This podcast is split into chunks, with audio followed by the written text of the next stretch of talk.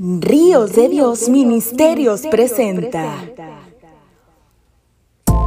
un espacio donde queremos enseñar, preparar y disipular generaciones. Traído por el pastor Rigoberto Ríos. Con ustedes, reflexionando a tiempo. Hola, ¿cómo están? Qué gusto saludarlos nuevamente en este su programa Ríos de Dios Ministerios.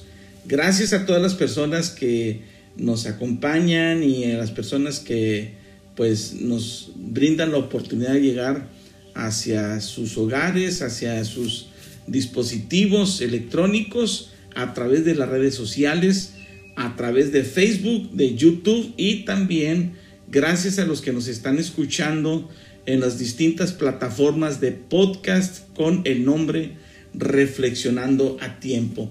Y bueno, pues estamos en esta temporada, larga temporada, compartiendo acerca de muchos personajes, los grandes personajes de la Biblia.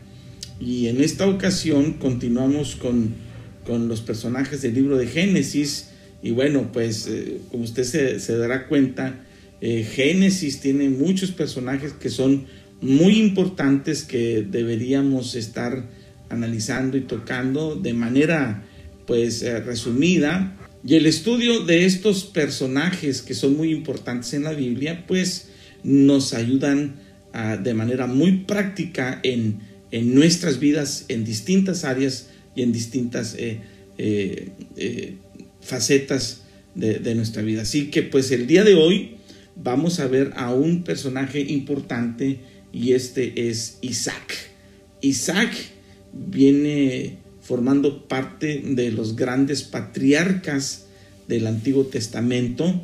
Ya hemos visto a, Abraham, eh, papá de Isaac, y ahora eh, veremos a este grande personaje. Y bueno, pues eh, su vida se desarrolla en distintos lugares en la región sur de Palestina, incluyendo Berseba.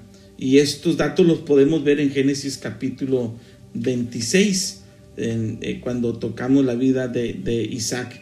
Él era un ganadero próspero, al igual que lo fue su padre también, porque en aquel entonces eh, la ganadería y la agricultura eran dos de las actividades importantes, pero eh, una persona que tenía ganado, eh, pues era una persona que en realidad tenía mucha prosperidad, incluso gran parte de las transacciones que se hacían y de los trueques y, de los asuntos eh, comerciales y empresariales que se trabajaban en aquel entonces era a través de, la, de la, ganadería.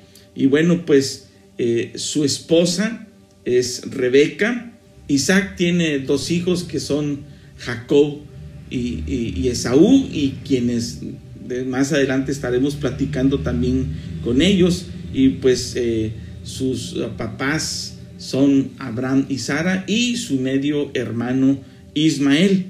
Y pues nosotros podemos ver en la historia de Isaac la importancia del nombre.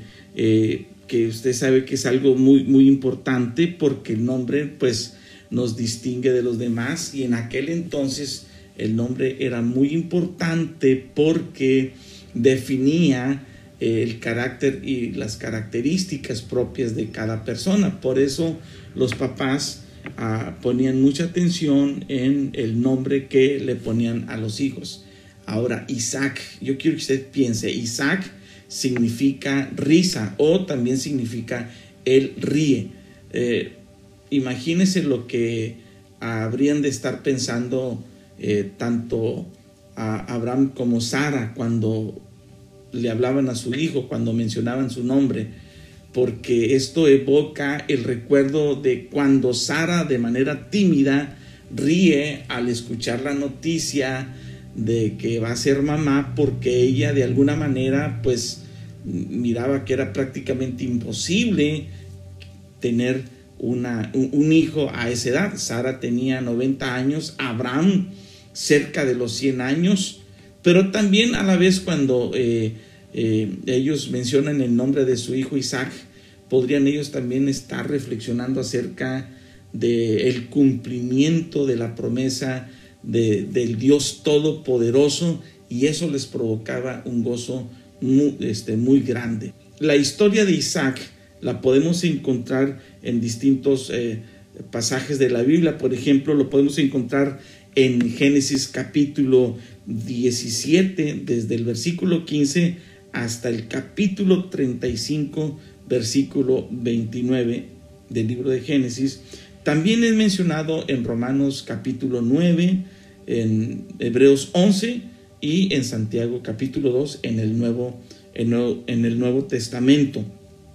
Y entonces nosotros podemos ver ahí que en Génesis capítulo 17, si nosotros llegamos a tomar un versículo clave, podremos ver ahí cómo es que eh, Dios fue muy específico con Abraham para eh, decirle que eh, le daría un hijo y nosotros le conocemos como el hijo de la promesa.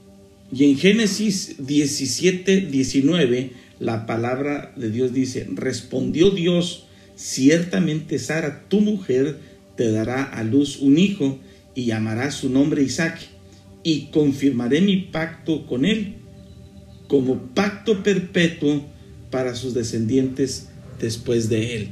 Podemos ver aquí que en Isaac se cumple la promesa que Dios le hizo a Abraham y, y Dios le dice, será con con Sara, tu esposa, con quien tendrás este hijo.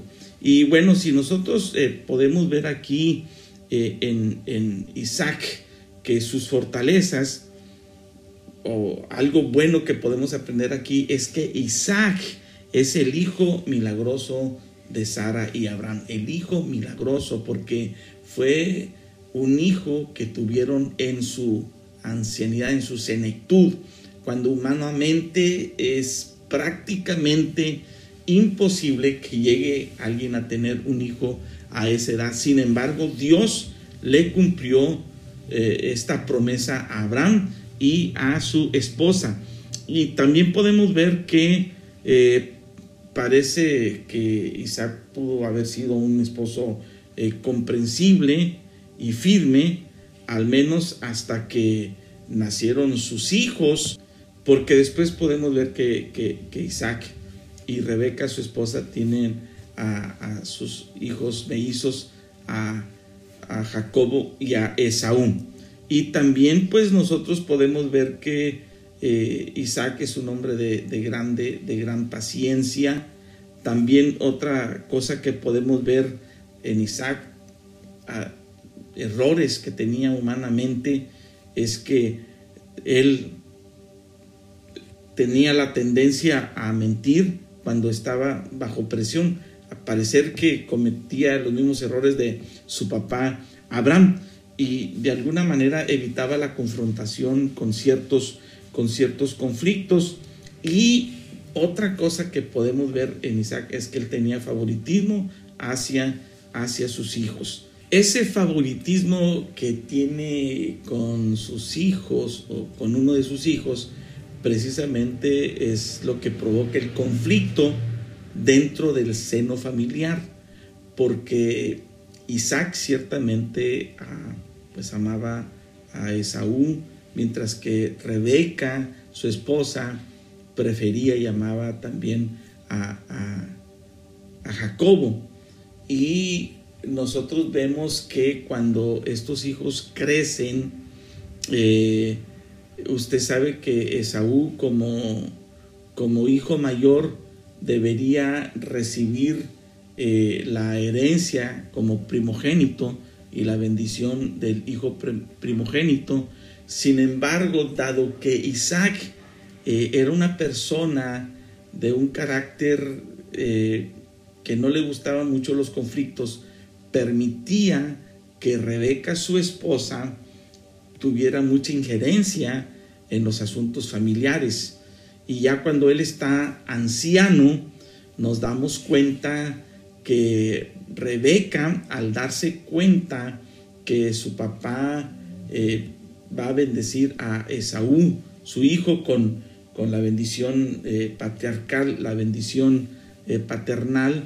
Ella provoca por ahí una trama de tal manera que en complicidad con Jacobo, su hijo, engañan al papá de tal manera que Isaac bendice a el hijo menor y esto lo vamos a ver más adelante en la historia de estos dos hijos y nosotros podemos ver aquí que eh, eh, uno, una de las debilidades de Isaac es que él no asumía el, el mando en la familia como, como padre, como autoridad.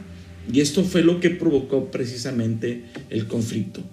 En Isaac nosotros podemos ver entonces que a pesar de las fallas, él fue parte del plan perfecto de Dios. Eh, su padre le había dado un gran ejemplo, eh, reconociendo a Dios, a Jehová Dios, como el único Dios verdadero.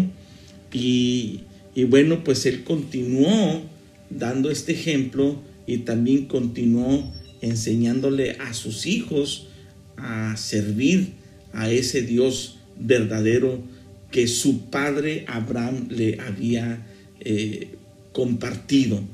Pero también nosotros podemos ver que no es difícil identificarnos con Isaac, porque eh, a pesar de las debilidades, eh, Dios obra a través de, de Isaac de manera extraordinaria y lo puede hacer también a través de nosotros. Dios puede obrar a través de nosotros a pesar de nuestras fallas y a menudo es a través de estas fallas que Dios eh, interviene y, Él establece su plan perfecto en cada uno de nosotros.